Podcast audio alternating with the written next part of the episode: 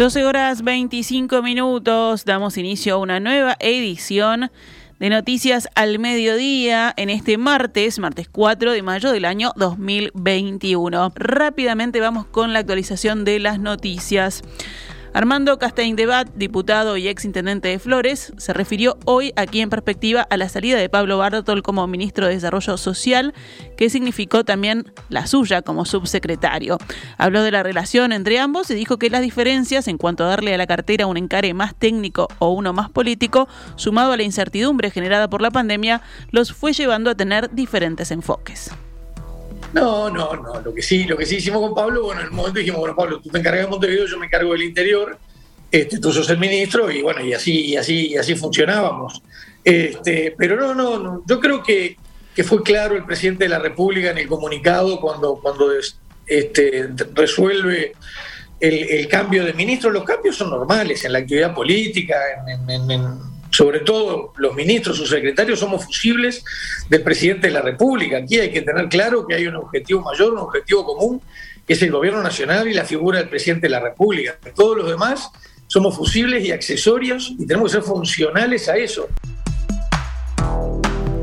El ahora ex subsecretario del Ministerio de Desarrollo defendió la visión política que hay que darle a la cartera y sostuvo que no es sencillo para los outsiders el ingreso a la actividad. En la actividad privada eh, dos más dos siempre son cuatro. En la actividad privada, eh, para ir de un punto a otro, lo mejor es siempre la distancia más corta. Eh, en la actividad política, a veces para, para llegar a, un mejor resultado, hay que hacer como el caracol, hay que tomarse el tiempo. En la actividad política, no siempre dos más dos son, son cuatro. En la actividad política, la articulación, el diálogo político es fundamental. Este, es difícil, bueno, es difícil de entenderlo y la prueba está, que no es sencillo para quien quiere entrar en la política siendo un outsider, sobran los ejemplos, ¿no? Donde dice, no, yo vengo sin concepciones políticas, vengo solo del ámbito empresarial y, al final todo termina siendo un equilibrio, digo, este, la política, hay códigos no escritos que se respetan. Y yo creo que esa es una de las grandes fortalezas que tiene el sistema uruguayo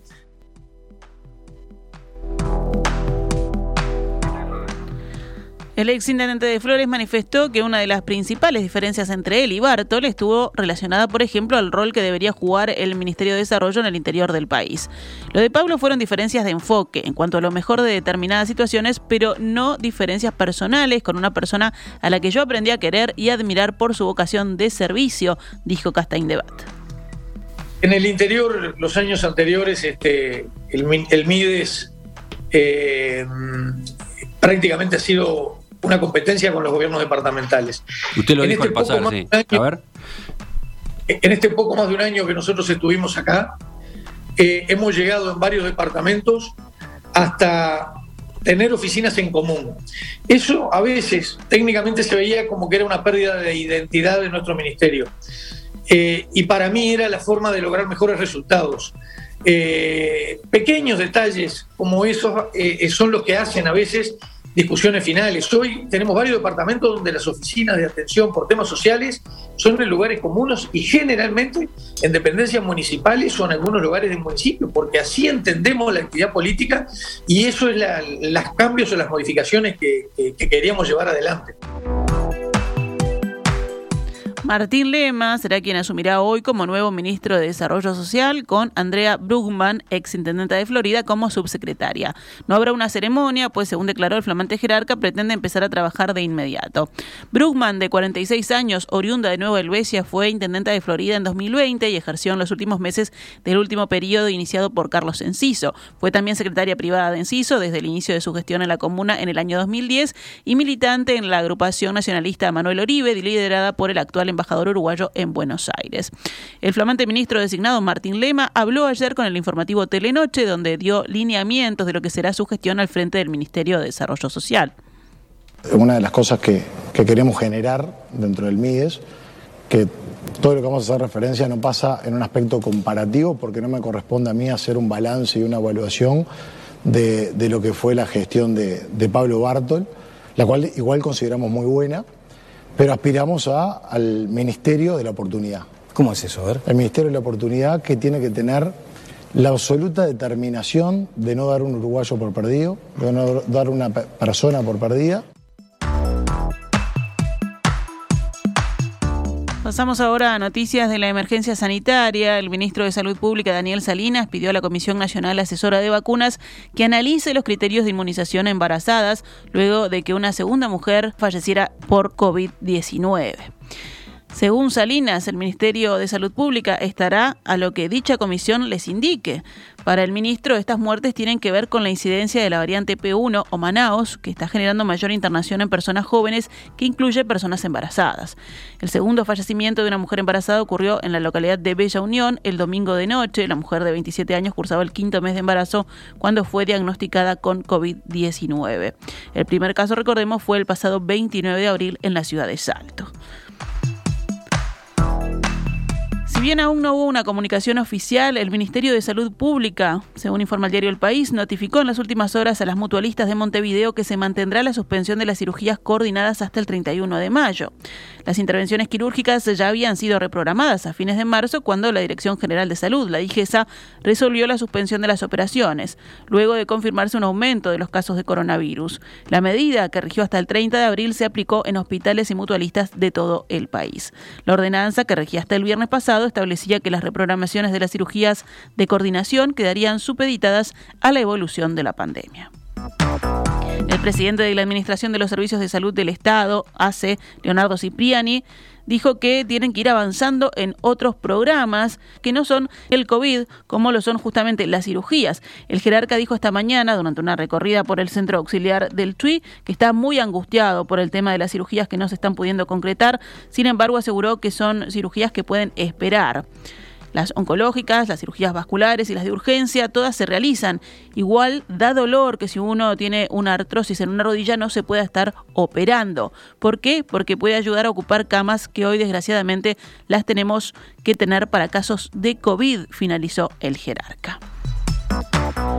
El Ministerio de Transporte y Obras Públicas emitió una resolución en la que extiende hasta el 16 de mayo el aforo máximo permitido del 50% de los asientos en ómnibus de transporte de pasajeros de corta, mediana y larga distancia. La medida se adoptó luego de que venciera el plazo anterior y de que Presidencia anunciara la extensión de gran parte de sus medidas de reducción de la movilidad. Además, el Ministerio entiende que es prudente continuar con esta medida porque así lo requiere la situación sanitaria actual, según consta en esta resolución. También la cartera resolvió que permanecerán vigentes las medidas ya adoptadas con anterioridad sobre los protocolos de higiene y de individualización de pasajeros.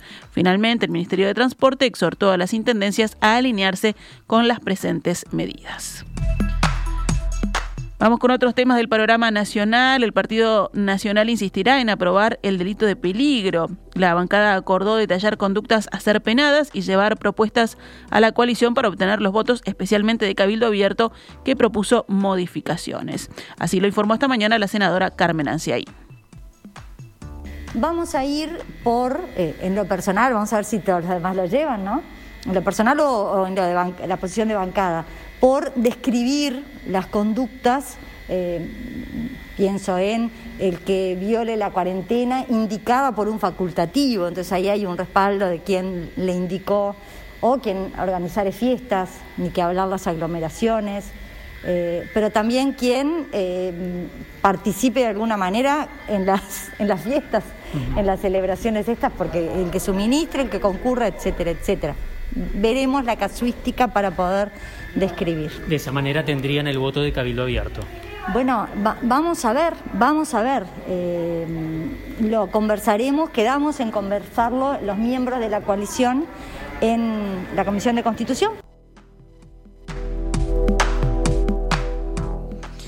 El senador Alejandro Sánchez informó que el Frente Amplio no entiende necesario acompañar este proyecto de ley.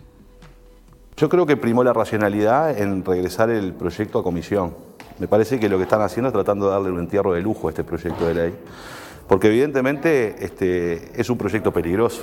El derecho penal siempre se basa sobre hechos objetivos y aquí lo que estaríamos haciendo es sancionando personas sin que exista un daño evidente.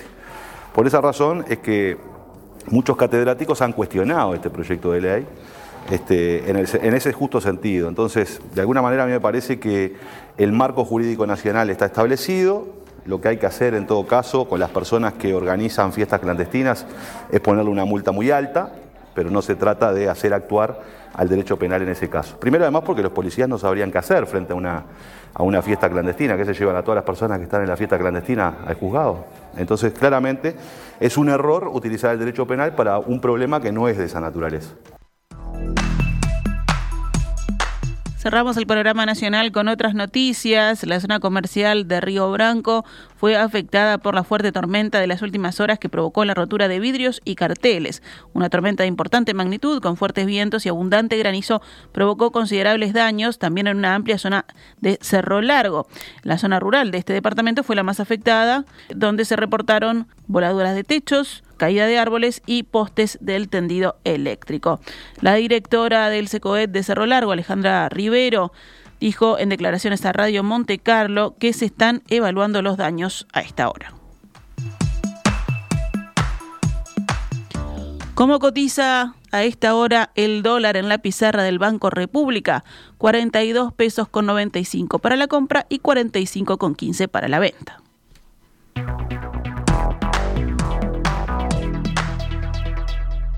Estás escuchando CX32, Radio Mundo, 1170 AM, Montevideo, Uruguay.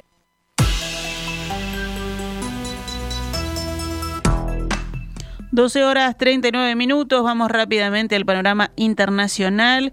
India superó hoy los 20 millones de casos de COVID-19 y su situación sanitaria sigue siendo preocupante con un sistema de salud saturado. Se registraron más de 350 mil nuevos casos en India.